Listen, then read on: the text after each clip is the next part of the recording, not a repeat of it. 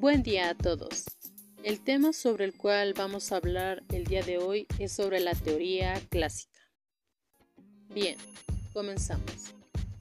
El fundador de la teoría clásica fue el ingeniero Henry Fayol, quien hizo grandes aportes a los diferentes niveles administrativos. Sistematizó el comportamiento gerencial, estableció los 14 principios de la administración y dividió las operaciones industriales y comerciales en seis grupos, que se denominaron funciones básicas de la empresa.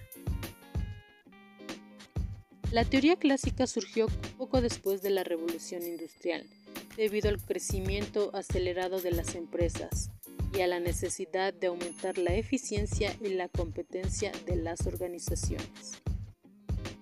1. El crecimiento acelerado y desorganizado de las empresas produjo una complejidad en su administración y exigió un enfoque científico purificado que sustituyese el empirismo. Con la empresa de dimensiones más amplias surgen las condiciones iniciales de planeamiento a largo plazo de la producción, reduciendo la inestabilidad y la improvisación. 2. La necesidad de aumentar la eficiencia y la competencia de las organizaciones para poder obtener un mejor rendimiento de sus recursos y hacer frente a la competencia que se incrementaba entre las empresas Surge así la división del trabajo. Bien, ahora vamos a conocer los principios de la teoría clásica. Número 1. División de trabajo. Para un mejor desempeño en el trabajo, la especialización es fundamental. Entre más se especialice al empleado, mejor será su eficiencia. Número 2. Autoridad. Los gerentes tienen dar órdenes no siempre conseguirán la obediencia, si no tienen autoridad personal. Número 3. Disciplina. Los integrantes de una organización tienen que respetar las reglas y convenios que rigen en la empresa. Número 4. Unidad de dirección. Las operaciones tienen un mismo objetivo y deben seguir un plan. Es obligación de los departamentos asistir a los demás para lograr las tareas y proyectos que son asignados a cada cual. En lugar de negar ayuda, deben existir para esto un plan coordinado, aprobado y autorizado por los gerentes involucrados. Número 5. Unidad de mando. Las instrucciones sobre una operación particular son recibidas solamente de una persona. Número 6. Subordinación de interés individual al bien común. En cualquier empresa, el empleado debe tener una preocupación primaria por la organización. Número 7. La remuneración. La compensación por el trabajo debe ser equitativa para los empleados como para los empleadores. Para trabajos iguales, salarios iguales. Número 8. La centralización. Fayol creía que a los gerentes les corresponde la responsabilidad final, pero los empleados deben tener autoridad suficiente para ejecutar adecuadamente su trabajo. Número 9. Cadena escalar. La línea de autoridad es una organización para, un orden de rangos desde la alta gerencia hasta los niveles más bajos de la empresa. Número 10. Orden. Cada individuo debe ocupar el cargo más conveniente para él. Número 11. Equidad. Los administradores deben ser amistosos y equitativos con los empleados, firme pero justos. Número 12 estabilidad del personal. Para un eficiente funcionamiento en la organización, la baja rotación del personal es lo más conveniente. Número 13. Iniciativa. Debe darse libertad a los empleados para expresar y llevar a cabo sus ideas, y aun cuando a veces se cometan errores. Número 14. Espíritu de equipo.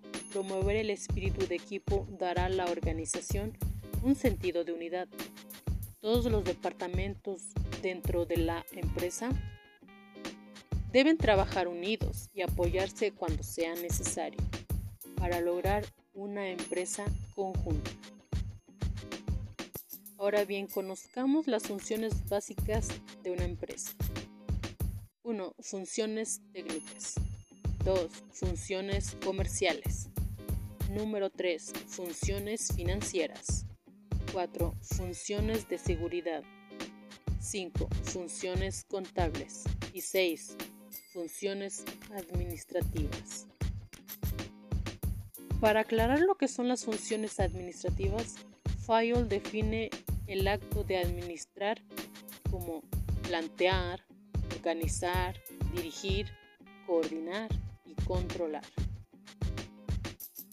Planear, visualizar el futuro y trazar el programa de acción. Organizar, construir tanto el organismo material como el social de la empresa. Dirigir, guiar y orientar al personal. Coordinar, ligar, unir, armonizar todos los actos y todos los esfuerzos colectivos. Y 5. Controlar, verificar que todo suceda de acuerdo con las reglas establecidas y las órdenes dadas. Bien, como conclusión del tema, es necesario no perder de vista que las personas son el capital más importante de una empresa. Son un valioso activo que hace posible que una organización siga adelante. Por esto, cada, día son más las compañías que se preocupan por cuidar a sus integrantes, así como de buscar nuevas formas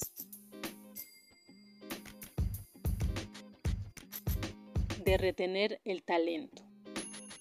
La teoría clásica se centraba en definir la estructura para garantizar la eficiencia en todas las partes involucradas, sean estas órganos, selecciones, departamentos o personas ocupantes de cargos y ejecutantes de tareas.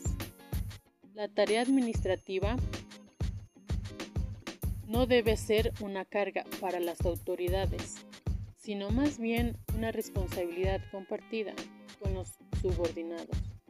Fayol creyó escenarios propicios para la eficiencia administrativa y por ende para la generación de utilidades para la empresa. Estos escenarios estuvieron respaldados por un instrumento de investigación y ampliación de la práctica administrativa llamada proceso administrativo.